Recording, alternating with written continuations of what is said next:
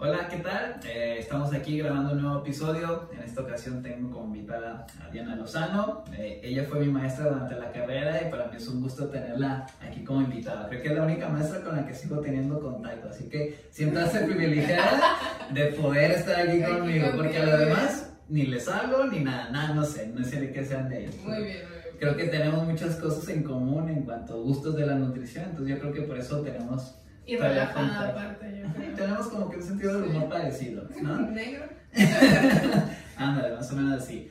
El tema de que vamos a tratar ahora es una dieta, lo que es una dieta cetogénica o keto. Creo que ha tenido la ten- como que tuvo un auge hace unos años, Sí. se calmó y ahorita como que tiene un auge otra vez para arriba. Entonces vamos a hablar acerca de esto, eh, qué consiste y todas, todas sus estrategias. Muy bien, me gustaría Diana que te presentaras, eh, qué estudió, etcétera, etcétera. Bueno, estudié la licen- licenciatura en nutrición, ya algunos años que egresé 2007, luego estudié la maestría en ciencias médicas, no me he titulado, pero ya está terminada. y ahorita estoy estudiando otra maestría que es clínica básicamente, con un nombre muy rimbombante. Y en pandemia pues también me puse a hacer varios cursos dentro de el de dieta cetogénica. Mm. Entonces, pues para que vean aquí, sí tenemos gente preparada para hablar del tema.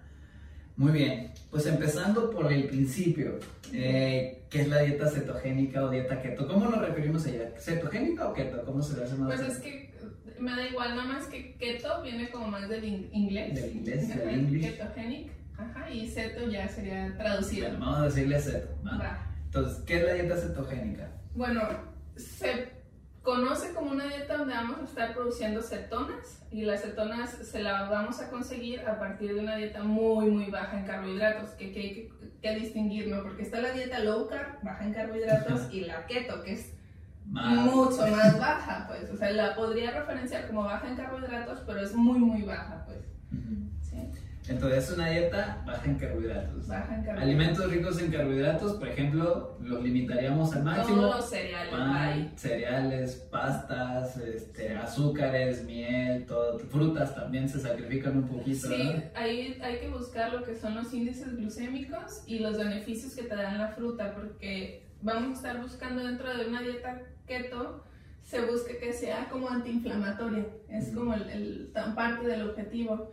Entonces, de las frutas que se van a estar utilizando son frutos rojos por naturaleza, aparte que te dan un índice glucémico muy bajo. Ahí puedes consumir, por lo tanto, un poquito más, pero sí se tiende a utilizar como tu postre. O sea, aquí el postre es la fruta Ok. y no tan seguido.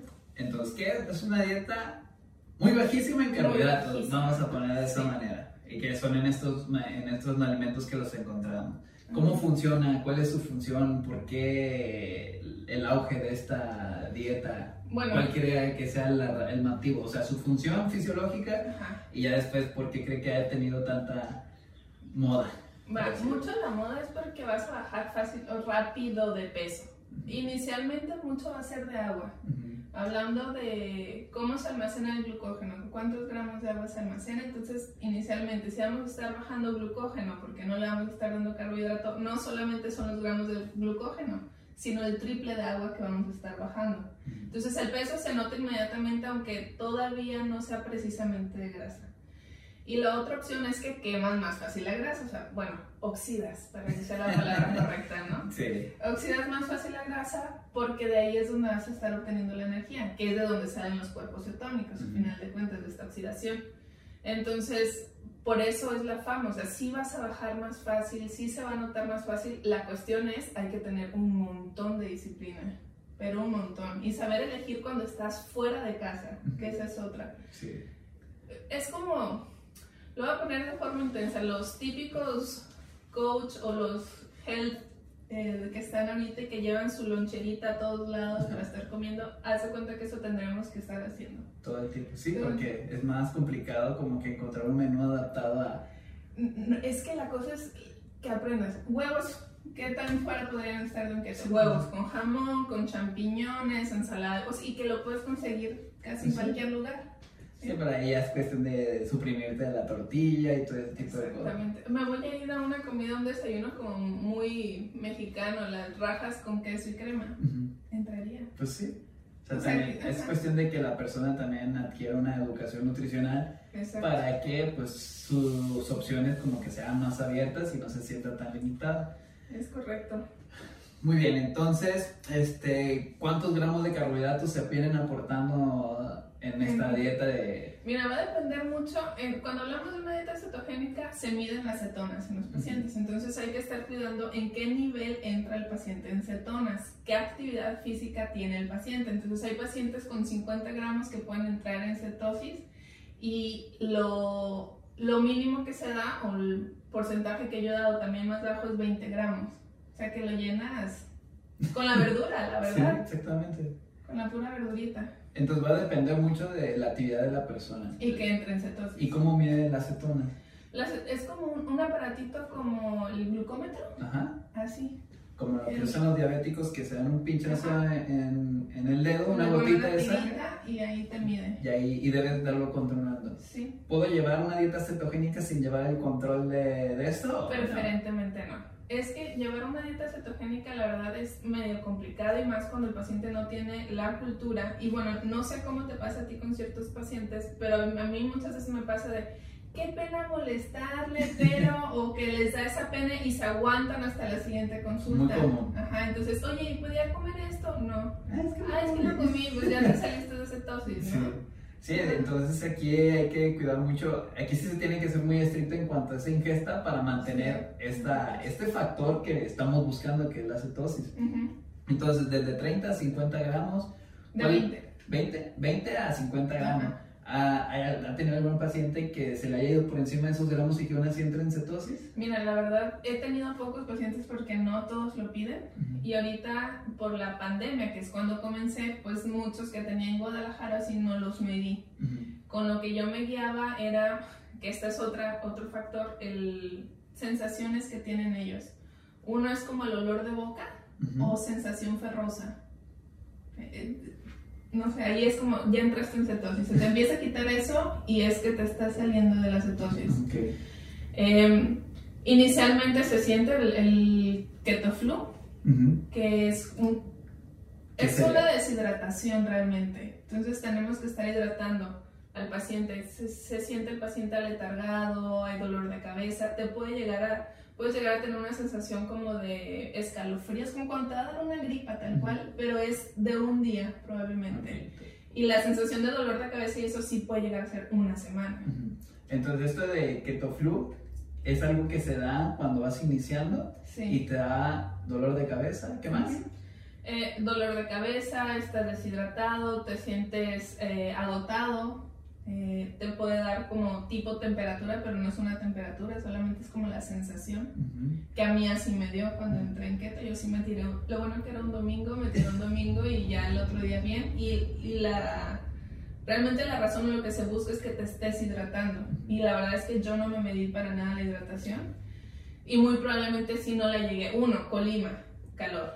Dos, sudo un montón, ¿no? Y tres, eh, no soy tan buena con los electrolitos. La verdad, cuando empiezo a sentir como el agua gruesa, no se me antoja, me gusta más el agua pura. Y pues no me estaba hidratando de forma correcta. Ok. Entonces, esta keto flu es normal. ¿Se Es- le puede dar a todas las personas o no? Ah, no, a todas les da. A todas les da. No a todas. Ah, no, no a todas No a les da. todas les da. Sí, como que depende de la sensibilidad. Por ejemplo, a mi esposo nada más fue el dolor de cabeza y falta de concentración. A él sí le pasó esos dos. ¿A los cuantos que empiezas se puede presentar esta keto flu? Pues se dice que es de la primera semana hasta los 15 días. Ah, ok, es un, gran, un buen rango. Es un buen ranguito y a nosotros nos dio en promedio la primera semana. Ujú. O sea, la semana yo sí caí, en la semana yo había andado relativamente bien y tal cual hasta el domingo, una semana después, fue que ya no Ya. me tiré. Ajá. Ok. Entonces, si iniciamos una dieta cetogénica, es muy probable que en los primeros 15 días podamos tener un periodo de dolor de cabeza, debilidad, como que sensación de fatiga por esta situación, pero es bastante normal. Entonces, no, ten- no, ten- no nos tenemos que asustar. No. Entonces, es, es un proceso normal. Ujú. Hablamos de que la dieta cetogénica promueve lo que son las cetonas. ¿Qué son las cetonas y para qué nos sirven o por qué buscamos ese, ese producto? Ese producto. Bueno, son unas sustancias químicas, las cetonas, que lo que nos va a ayudar es a oxidar la grasa para obtener energía. Entonces, bueno, más bien se, se, producen de la quema de grasa, perdón, para obtener energía. Entonces se producen estos cuerpos cetónicos que son nuestra nueva fuente de energía en lugar de la glucosa. Okay. Entonces nosotros limitamos la ingesta de carbohidratos, que recordemos que su principal función es el aporte de energía. Uh Sí se pueden guardar como reserva, pero el principal es como... Entonces limitamos, nos acabamos esos que están circulantes en sangre, nos acabamos las reservas que están en hígado y músculo y empezamos a utilizar las grasas como fuente de energía. Sí, pero es importante destacar que no nos quedamos sin nada de glucosa. Ah, sí, sí, obviamente. Sí, porque está la gluconeogénesis. Sí. sí. Entonces, pasamos este proceso, no nos quedamos sin glucosa, anotación ahí, empezamos a oxidar las grasas. Oxidamos las grasas y se producen estas cetonas.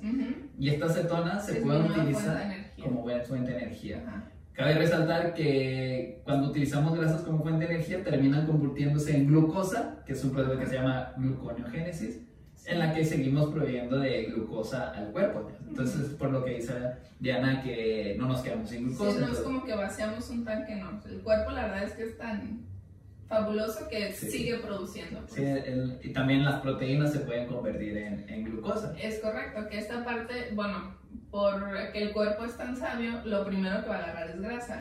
Va a reservar la, la, la proteína el más tiempo posible. Entonces, si nos limitamos a entre 30, 20, 50 gramos de carbohidratos al día, ¿cuánto eh, gramos por kilogramos o porcentajes de proteínas eh, y grasas vamos a aportar a la dieta?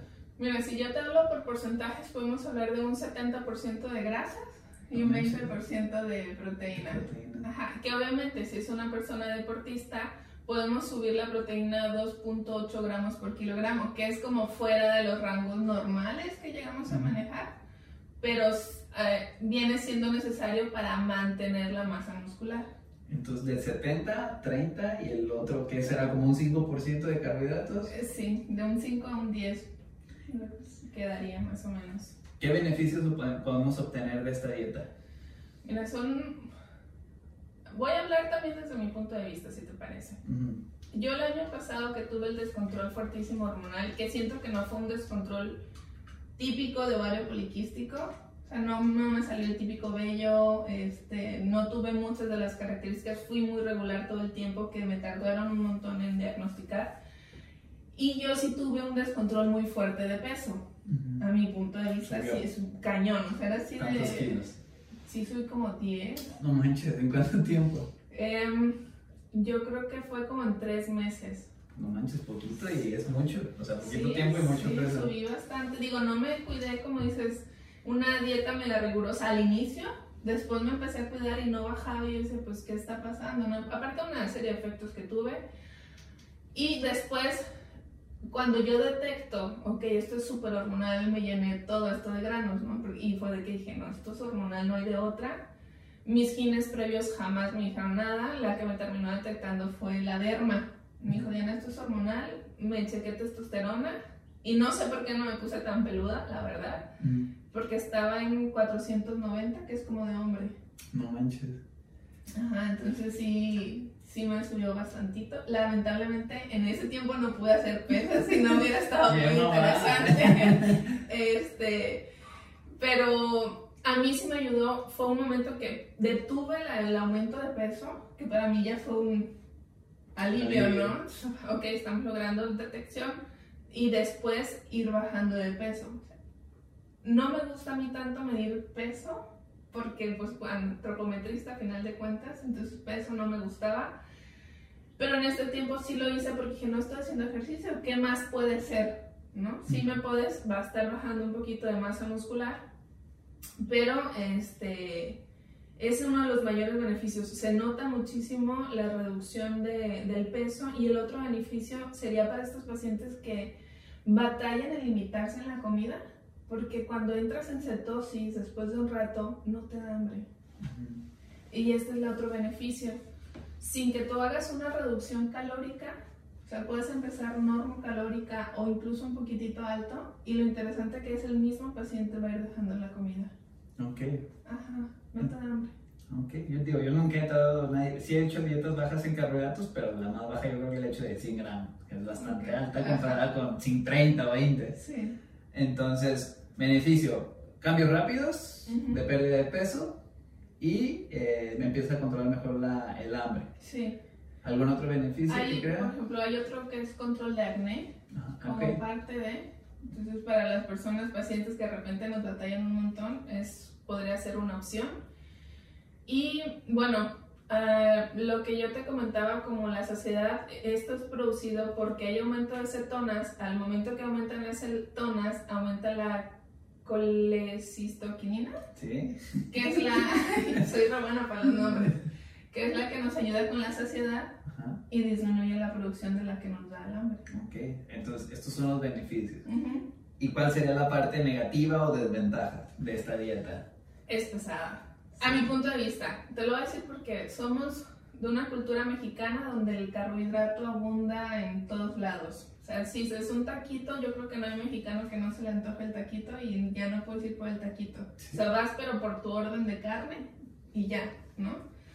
Entonces, puede ser eso, eh, que debes de tener el tiempo tal vez de cocinar y las ganas, porque si está, por ejemplo, yo me encantan, no es que las consuma tanto, pero si tú me pones enfrente unas papitas, es como, quiero que sea tres, ¿no? Ujú. Y el limitarte en esta parte es la parte difícil, el cocinar y aprender a cocinar de forma diferente, que fue lo que yo aprendí, a Ok. cocinar un poquito de forma diferente, que me ayudó con mis pacientes también, pues, a buscar mis opciones y buscar obviamente opciones para, Para ellos. como que se enriquecía en esta cuestión.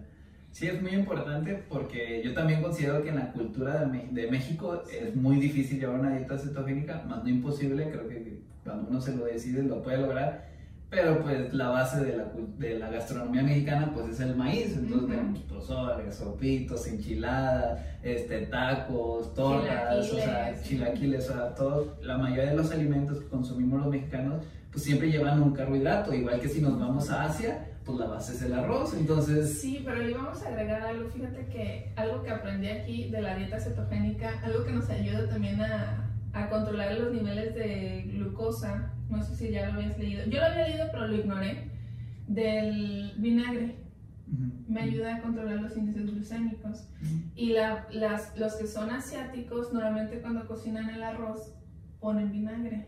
Entonces, por eso ellos no engordan tanto como nosotros. También debe de ser como que la cultura, ¿no? De que se mueve más también. Se sí, se mueven mucho más y allá las raciones son mucho más pequeñas que acá. Sí, Ajá, pero eh, algo que manejan mucho, porque no hay tanta diabetes allá, porque hubo un estudio, si es la base de la alimentación el arroz, la conclusión fue que fue por el vinagre que le Ah, ponen pues sí. al arroz. sí. órale.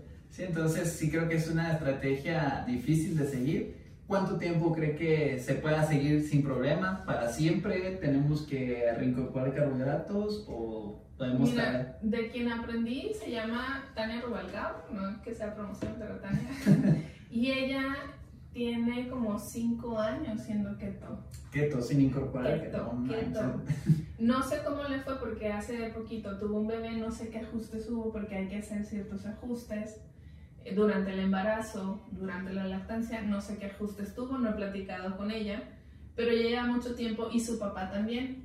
Parte de los otros beneficios que se me pasa a decir en, en dieta keto se utiliza mucho para pacientes con diabetes porque se maneja lo que es remisión de la diabetes. O sea, como que no tienes porque estás comiendo bien. O sea, ya no necesitas medicamento ni nada más, vas a estar controlado durante este tiempo. Entonces es, es lo que, el otro beneficio que da. Y no, no da, no les ha causado a ellos un problema, pero seamos honestos, ¿cuántos estudios hay prolongados? O sea, si tú te pones a estudiar hasta para deporte, es de cuatro meses, seis meses, y no tenemos de paciente deportista keto que lleva tantos años. Entonces, no sabemos, yo creo que es una parte que está en estudio. Ok, entonces es una pregunta que todavía no tiene una respuesta con no. un fundamento científico, pero tenemos este caso de que lleva cinco años sin bien. ningún problema. Ajá. Sí, lo que yo también había leído, que algunos autores recomendan es como que hacer una incorporación periódica de carbohidratos, no sé, que a los seis meses, Seis cuatro meses, regla. eh, hacer una ingesta de uno o dos meses y después otra vez regresar y estar así como le llamaban ciclado de carbohidratos, si no mal recuerdo, entonces como que tener esta intervención. También otra parte, esa parte de los que defienden mucho la dieta keto, y así, pero a un nivel Sí, eh, intenso. intenso, muy, muy, sin, es lo mejor y la gloria de todo, es esa parte de que no hay estudios a, a largo plazo, Ujú. o sea que realmente es poquito tiempo, entonces que no sabemos qué es más allá. Ujú. Entonces, pues sí, sí es muy interesante y no cerrarnos a la idea de... Sí, de hecho, por ejemplo, ahora eh, estuve leyendo para, para deportes, porque dije, bueno, si, si me llega a preguntar de deportes, pues hay que, hay que manejar los estudios más recientes. Y lo mismo, te digo, o sea, cuatro meses, seis meses. Otro donde se utiliza un montón la, la dieta es, perdón que me lo ando brincando, pero es en personas con epilepsia re- refractaria, o sea, que te limita muchísimo la, la frecuencia de, de- de las epilepsias, pero igual, seis meses, retoman un ratito y otra vez vuelven a hacer keto. Entonces no, no he encontrado nada a largo plazo. plazo. No. Muy bien. Ahorita que ya tomó, ya tomó estas dos patologías, eh, ¿en qué otras patologías nos puede servir como un tratamiento nutricional o una estrategia nutricional la, la keto? ¿Diabetes? Que como le hace, como digo, remanente. Re- en remisión. ¿En remisión? Entran en remisión. ajá. Entonces, como que los pacientes que son diabéticos, al llevar cierto tiempo, cierto periodo, porque no es de que lo van una semana y ya, ajá. va a insulina, va todo la metformina y todo eso, sino que cuan- eh, debes de tener un proceso para llegar a ese estado en el que ya no necesites eso. Y estás de acuerdo que es un proceso, o sea, no, no voy a quitar el medicamento de la noche a la mañana, o sea, es conforme va bajando los niveles, voy quitando medicamento, porque si no hacemos todo un desastre con el paciente. De hecho, antes de, de venir, hablé con una conocida que está en, porque digo, hay que hablar de pros y contras, ¿no? Sí, claro. eh, que ella es educadora en diabetes y le decía, a ver, ¿qué me puedes decir? Me dice, pues es que Diana, realmente es, depende del paciente, qué quiere el paciente, los gustos del paciente, ¿realmente se va a quedar en una dieta keto o lo está viendo con un objetivo de cuatro meses? Porque a lo mejor si logras el objetivo de cuatro meses y después dices, ya va y no fue lo mío, está difícil y no lo vas a estar haciendo. Entonces, hablando de esto, en, en- también podemos tener pacientes en remisión si tú lo detectas dentro de los primeros cinco años. por- y el problema es en México que se tarda un montón en detectar. Ya cuando los dete- se detectan es porque ya están bien Sí. pinches jodidos. Hasta el renal, o sea, mal, mal. Ya cuando mal, nos mal. presentan síntomas graves, eh, que ya están bien jodidos. O un susto, ¿no? Que fue el que le causó la diabetes, que realmente fue el, como el descontrol extremo que ya tuvo el paciente. Sí. Eh, entonces, incluso con una alimentación normal, o sea, incluyendo todos los grupos de alimentos, se puede llegar a la remisión. ¿va? Si hablamos dentro de esos cinco años. El beneficio con la keto es que muy probablemente lo veas más rápido. El beneficio con la otra es que puedes comer tortillas. ¿no? Sí. Entonces, pues tenemos este en Parkinson, ¿qué me dijo? En epilepsia, pero también en. Parkinson. En Parkinson Ajá. también, ¿verdad? Sí, Como que controla. también ayuda como un tratamiento para la... la- Sí, disminuye. No, fíjate que lo curioso es que no se sabe cuál es la conexión cerebral de por qué dejas de consumir carbohidratos, qué electricidad, por así decirlo, cerebral deja de funcionar de forma mal, que el paciente mejora al dejar el carbohidrato. O sea, se sabe que funciona, pero no hay todavía esa conexión. No conectan el carbohidrato y la enfermedad, ¿dónde Ajá, conectan para que mejore? Exactamente, no saben aún en qué parte del cerebro, pero sí disminuyen la cantidad de los ataques de epilepsia, la intensidad de los ataques de epilepsia, incluso en Parkinson, pues el, el nivel, nivel de temblores que traiga el paciente. Entonces, diabetes, y, eh, Parkinson, Parkinson también hay control de hipertensión. hipertensión Pero también. este, este todavía se me hace más curioso es meternos a un rollo, porque imagínate, dentro de una dieta keto, algo que te van a suplementar va a ser sodio, magnesio y potasio, que es lo que quitas con una persona con hipertensión. Pero volvemos a lo mismo, te vas a deshidratar bastante al inicio, entonces de cierta forma lo vas a necesitar. ¿Por qué hay control? Porque hay control de peso también, hay control de los alimentos. ¿sí? Entonces una persona con hipertensión también se han visto mejorías, personas con ovario poliquístico, personas que ya han llevado varios planes de alimentación que no han funcionado, se recomienda la dieta keto y es donde ya llegan a ver beneficios también. Entonces hay varias situaciones en las que puede tener una buena De hecho, intervención. Se recomienda casi como para cualquier patología. Cáncer.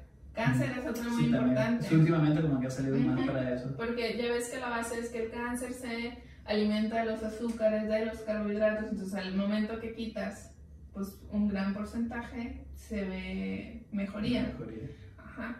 Es difícil entrar en esa área porque los médicos, o sea, los oncólogos ya tienen su forma de trabajo y llegar y decirle, no, mira, es que esta alimentación sin carbohidratos te va a jalar al 100, pues es difícil. Estás jugando con una vida al final de cuentas y pues no es un juego, ¿no? Sí, y pues también creo que la nutrición todavía no se le da la importancia que debería de tener en muchas patologías, o sea, desde una persona hospitalaria, o sea, sencilla, o sea, generalmente tienen dietas ya estandarizadas, que dieta blanda, dieta Sí. líquida, dieta baja en sodio, dieta así. Entonces ya nomás van y le dan eso cuando no les hacen una evaluación nutricional. Y muchas personas en un periodo de, de cáncer, pues a veces se mueren más por desnutrición, o sea, llegan a un grado de desnutrición y aparte el cáncer los termina de líquida y a veces no tomamos en cuenta esa parte. Por ejemplo, yo también he visto que el ejercicio físico ahorita, el entrenamiento de fuerza, tiene que ver y el lactato, tiene que algo que ver que ayuda a mejorar el tratamiento de- del paciente con cáncer. Entonces, son estrategias nuevas que van saliendo que si yo como médico no me estoy actualizando, pues a lo mejor nunca me voy a enterar. Y si llega una persona que no es médico, yo Ajá, soy, yo soy y tú no, Ajá. y, vienen, y vienes y me dices a mí que eso, pues, ay, pues, a veces caen en esta superioridad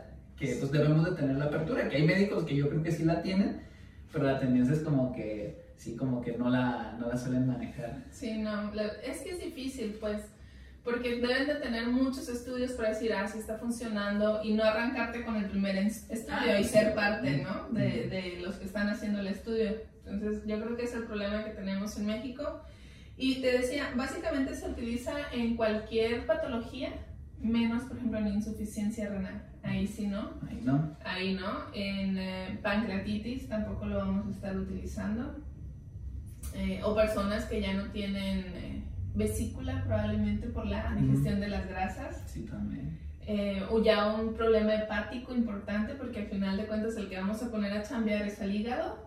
Y entonces también hay que estarlo cuidando. Y personas que tengan problemas con la transformación de, o la oxidación más bien de la grasa. Entonces que hay ciertas patologías de ciertas enzimas que son muy escasas, pero pues, si lo llegas a tener, pues sí, el principal objetivo de la dieta keto es oxidar grasa y tengo una falla en la oxidación de grasa, pues no voy a estar utilizando ese tipo de, de alimentación.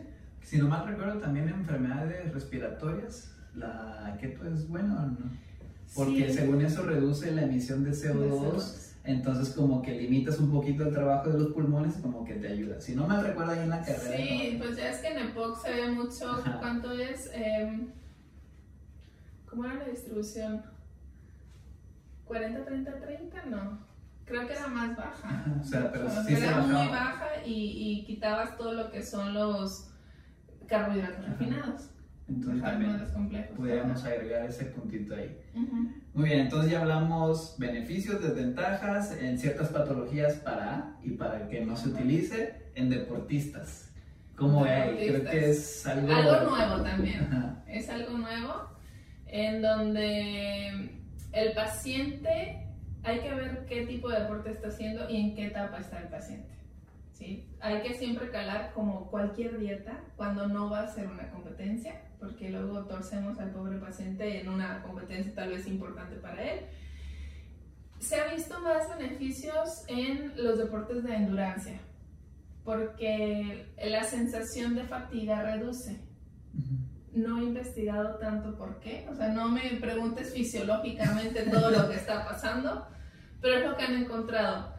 Ahora, con deportes de fuerza lo utilizan, pero uno, dos meses antes de la competencia por la categoría de la reducción de peso, o sea, no por algún otro beneficio de aumento de masa muscular, porque de hecho no hay aumento, o sea, lo que se busca es mantenerla y bajar la grasita para dar el peso. Pero si tú dices, ah, voy a hacer keto para aumento de masa muscular, ahí sí no es recomendable. Muy bien, entonces para deportistas de, de resistencia es viable. para Sí. que otros pudieran tener cabida o nomás para ellos. Ahorita se ha visto más beneficios para los de endurancia y para los que buscamos un peso. Ok. A corto plazo, hacer durante el periodo previo para lograr el peso y nada más. Una vez tuve un podcast con una chica que hablamos sobre mitos y realidades del CrossFit y que ella había sido una certificación y que le recomendaban la dieta cetogénica. ¿Sabe sabe algo acerca de esto? Es que mira, no. Si ella buscaba el aumento de masa muscular, no lo va a lograr. Pero va a estar fit, va a estar definida, no se va a sentir cansada, va a estar haciendo la actividad sin ningún problema. Entonces, ¿qué está buscando? Si está buscando el aumento de masa muscular, pues no sería como la dieta más adecuada. ¿Usted la recomendaría para el CrossFit o no? Sí me animaría a, a recomendarla, pero tal vez ahí con la opción de checarse muy bien las hipoglucemias, tener algo cerca que si hay, o sea, el tratamiento es como una cuchara de jugo, pues obviamente, cuando el paciente ya se empieza a sentir muy mal y sería lo que volvemos al mismo, ajustar la cantidad de carbohidratos, a lo mejor en vez de estar en 20 con este paciente me voy a 40 gramos de carbohidratos y ya rinde mejor. Tendremos que ver qué tipo de paciente es porque no es para todos. Ejemplo contigo, ¿cómo te fue cuando hiciste la ayuno intermitente? Pues yo tuve dos periodos de, de- de adaptación. En uno yo venía comiendo cada 3, 4 horas, venía acostumbrado a eso y de repente dije voy a hacer ayuno intermitente. ¡Pum! Lo metí de golpe y me fue súper mal. O sea, me dolía la cabeza, me sentí súper cansado, irritado, hambre todo el tiempo. Y ya, ya después dije, lo, lo quité, duré tres días y ya. Después volví a incorporarlo, pero ya lo hice de una manera progresiva. Empecé con una ventana 12-12, donde empezaba a desayunar a las 9, terminaba a las 9 de la noche. Y fui reduciéndolo hasta llegar a, una ventana de 15, 15 horas de ayuno, donde empezaba a comer a la 1 de la tarde.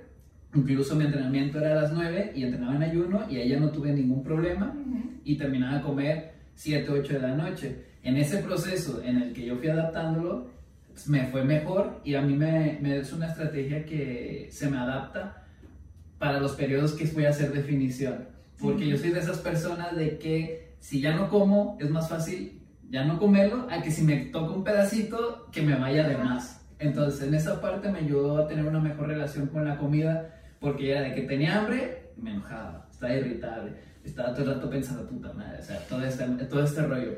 Pero con, este, con esta incorporación del ayuno intermitente, empecé a controlar esa sensación. Tenía hambre, pero decía, bueno, al rato voy a comer, no pasa nada voy a cumplir con mis requerimientos. Entonces me, llevó, me ayudó a tener esta mejor relación. Entonces tuve esas dos partes, donde la metí de chingadazo, que me fue mal, y donde fue progresivo, que me fue bastante bien. Entonces imagínate ahora, yo te pongan una dieta keto donde vas a entrar a 20 gramos de carbohidratos, donde estás haciendo todavía tu ejercicio intenso, porque aparte, durante este periodo de adaptación se le pide al paciente que baje la intensidad o no haga ejercicio durante estas primer o dos semanas, que le baje esa intensidad, porque imagínate, con dolor de cabeza vete a entrenar todos los días, Sí. con un poco de fatiga vete a entrenar, te vas a deshidratar, ya te dijeron, vas a perder agua porque ya no va a haber glucógeno, entonces ¿cómo te vas a estar sintiendo? Sí, de por sí, no hacemos ejercicio, Ajá. comiendo como comemos. Ahora con situaciones de que nos sentimos un poquito incómodos, con dolor de cabeza, pues menos lo Sí, vamos a hacer. Entonces sería igual individualizar.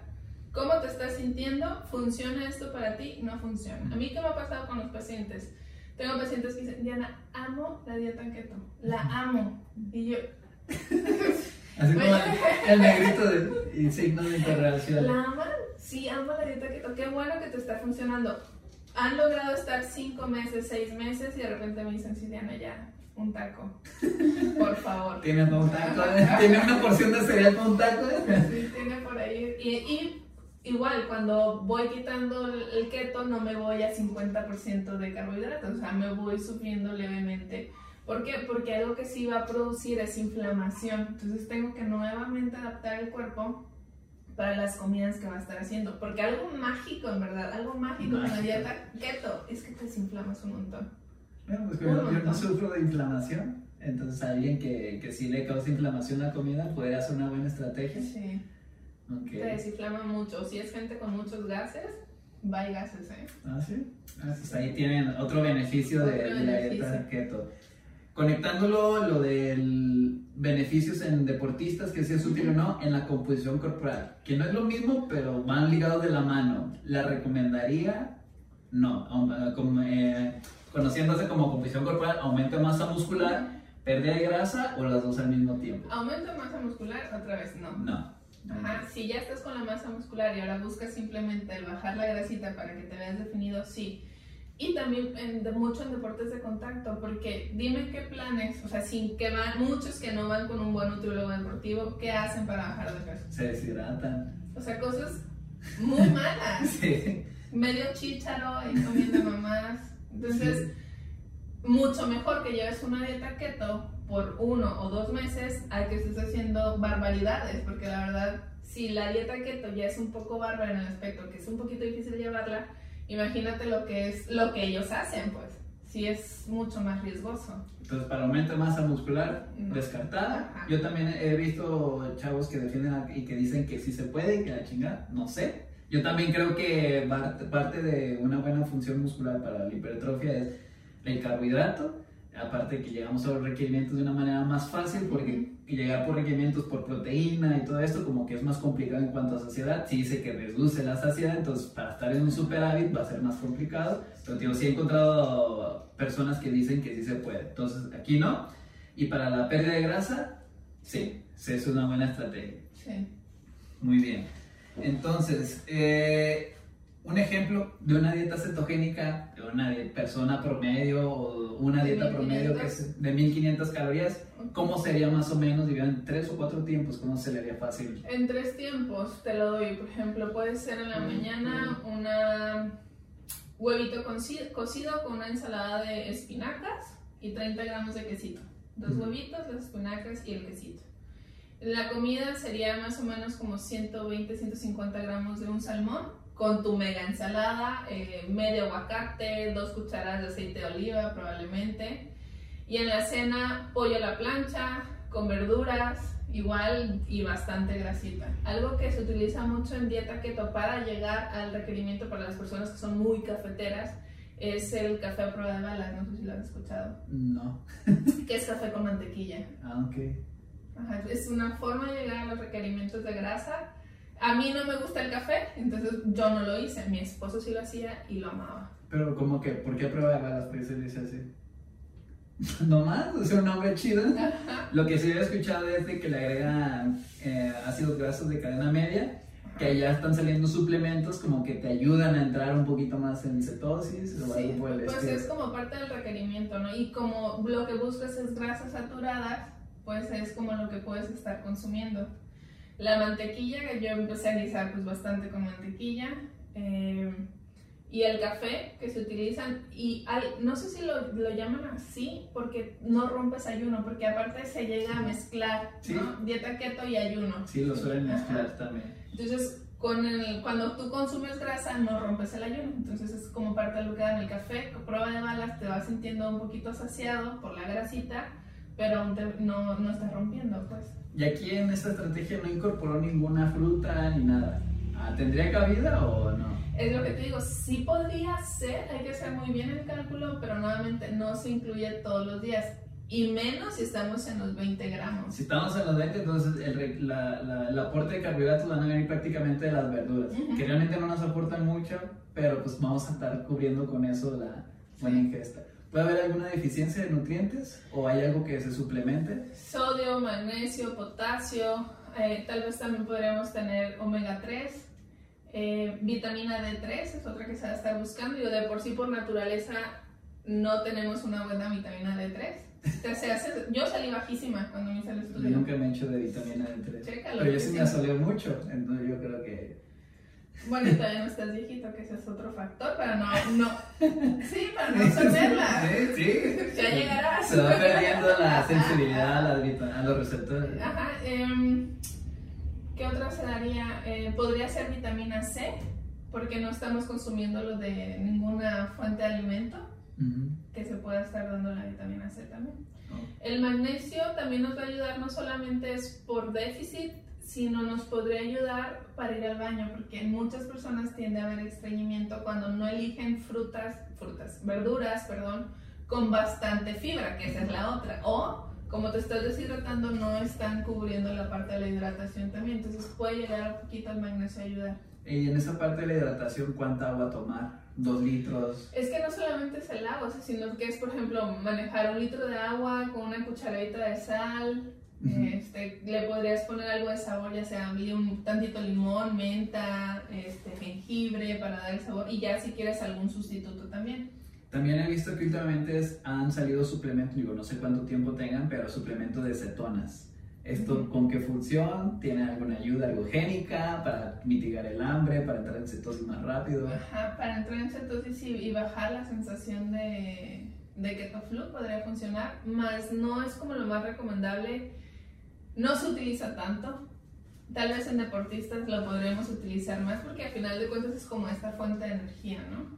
Pero si el deportista necesita estar en una dieta cetogénica, yo la puedo incorporar a una dieta normal, por así decirlo. No tendría función si lo aplicas en una dieta normal. O sea, tendría que ser una dieta cetogénica para poder tener esta parte de ayuda ergogénica, que también se tiene como que ese, un aumento del rendimiento, ¿no? Sí. Entonces, es lo que estaba leyendo un poquito ayer, porque una paciente estaba siguiendo una dieta cetogénica y me dijo, ay, estos, estos suplementos. Y ya pues dije, ah, pues voy a leer, no había leído de fondo en eso. Y ya le dije, mira, pues en, en deporte de, de, resistencia se ve que tiene como que esta ayuda. Este, pero lo que concluían muchos estudios es que a veces no te dicen qué cetonas te están dando, que usan su fórmula mágica y no te dicen que a veces no alcanzan las concentraciones ideales para lograrlo. Ay, normalmente los buenos son, provienen de frambuesa, que es la que más se debería estar utilizando. Entonces, una base es que venga de frambuesa.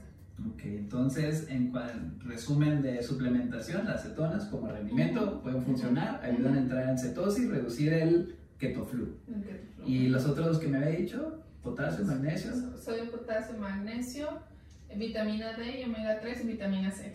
Okay, para evitar esa deficiencia. Ajá. Okay. Y ya para finalizar, tres tips que le dieron a una persona que sí, para, que eh, vio el podcast y dijo, no, pues la neta, me late esa dieta, quiero bajar rápido de peso y le voy a topar bien recio. Tres recomendaciones para que se inicie una dieta keto. Ok, la primera, pues obviamente estar mega decidido, sacar todo lo que no sea necesario de la alacena, porque si no, tener algo que no es keto, vas a caer tarde o temprano. Em, ir con alguien que te asesore bien, que esa es otra, que te sepa medir, que te pueda medir las cetonas que te dé un verdadero seguimiento y la persistencia, la verdad, y que mínimo sea como 3, 4 meses, eso también recomiendo. Porque algo que llega a pasar es que están rompiendo constantemente la cetogénesis o la producción de cetonas y van a lograr como todo el efecto negativo que podría llegar a tener la, la alimentación keto, que en este caso sería, podrían llegar a subir colesterol, triglicéridos. ¿Por qué? Porque pues, se supone que te estás alimentando primero un montón de grasa, porque de ahí estás haciendo la oxidación, de ahí estás obteniendo la energía y de repente ahí te van toda la glucosa posible. Entonces el cuerpo dice, pues hay glucosa, pues dejo la grasita, ¿no? Entonces podríamos tener el, objeto, el objetivo en vez de mejorar niveles de, de colesterol, triglicéridos, llegar exactamente a todo lo contrario. Es así tener en cuenta cuánto tiempo lo vas a hacer y regirte en ese tiempo, no estarla rompiendo, ay, este es el cumpleaños de no sé quién, ¿no? Entonces, Ahí no hay cabida para eso. No. Y en cuanto, últimamente también la, la industria alimentaria ha sacado que productos keto. Sí, bueno, yo nunca he revisado uno, pero sí entran dentro, sí pueden entrar como para utilizarlo de manera, en una dieta keto, ¿o no? Hay productos que sí, hay que aprender igual a, leer la etiqueta, qué es lo que trae. Hay más de 60 formas de nombrar el azúcar. Entonces, ajá, e, eso es saberte, casi tener la listita y ir viendo si trae o no lo trae de alguna de las formas, como las 20.000 formas de melazas que hay. Entonces el paciente dice, ay, no, no dice azúcar, ¿no? No dice caña de azúcar ni cosas que, miel, por ejemplo, no, tampoco dice. Pero dice melaza, sí, ahí está, está tu azúcar. Es algún tipo de jarabe, sí, ahí está tu azúcar, entonces no lo utilizaríamos. La otra es eh, ver la cantidad de carbohidratos y el problema es que el etiquetado, a pesar de que lo han mejorado, le falta un poquito. Ejemplo, viene la cantidad de carbohidratos, vamos a ponerle 15, ¿sí? Y abajo te viene fibra 14. Entonces no sabes si dentro de esos 15 está la fibra o está aparte. Porque si 14 son de fibra, podría ser un alimento keto, porque la fibra no se contabiliza como el carbohidrato. como, sí, como el carbohidrato. Entonces podría ser el alimento una buena opción. Pero a veces está fibra un poquito más hacia la derecha y dices, ah, ok, sí está dentro de. A veces está bien cargado a la izquierda y dices, ¿está dentro de los carbohidratos o no? ¿Esa parte lo separaron o cómo lo están manejando en esta etiqueta? Todavía no está como tan estandarizada esa parte. Sí, pero pues creo que eso sí ha mejorado en cuanto a, la cuestión, ¿no? Que sí estamos con un buen etiquetado, pero este sí mejoró, que tiene sus deficiencias y sus partes malas, porque hay algunos alimentos que sí los cataloga como altos en, energía, pero pues por cuestión de composición de agua, de que se la quitan, es deshidratada, entonces ya en concentraciones muy grandes, pues sí es hiperenergético, pero pues quien se consume pues, 100 tostados, cosas así. Sí. Y hay cosas, por ejemplo, el chocolate, pues dices, güey, es keto. Pero no, la, la, ahorita mucho es que le ponen el nombre, entonces ya me ha tocado, no quiero quemar, no es porque ya no compren esos postres. Si están en dieta keto, compren los postres, porque bueno, a veces lo necesitas y no te está saliendo del requerimiento de carbohidratos. ¿sí? Hay una chava aquí que a veces me ha etiquetado y la verdad es que se ven muy ricos. La cuestión es el postre saludable, ¿no? Y, la gente que no está haciendo keto va y lo compra y está aumentando el consumo de grasas muy cañón por ese postre y que no sería como lo adecuado, ¿no? Entonces, lo mismo va a pasar a la inversa. Cosas que son keto por naturaleza le van a poner keto por, por que se va a vender más. Ajá, entonces, por ejemplo, el chocolate arriba de 80% cacao ya es viable estarlo consumiendo como antojito de dieta keto. Las nueces, a mí me ha tocado ver nueces que dice keto. Pues dice, es keto. sí. Y por ejemplo, los refrescos sin azúcar, endulzados con sustitutos, ¿entran o no? Sí entrarían, pero hay que tratar, como en todo plan de alimentación, tratar de reducirlo lo más posible. Eso es lo que vamos a buscar como una nutrición saludable. Sí, porque un refresco pues, no te aporta calorías. Usan endulzantes que no te aporta nada, entonces pudiera tener cabida, pero sí, lo ideal es como que reducirlo pues, por mejorar hábitos de alimentación. correcto. Muy bien. ¿Y algo más que quiera agregar a, este, a esta estrategia nutricional? ¿Algo bueno, algo malo? ¿Algo para incentivar a las personas a que la busquen a, a esta estrategia?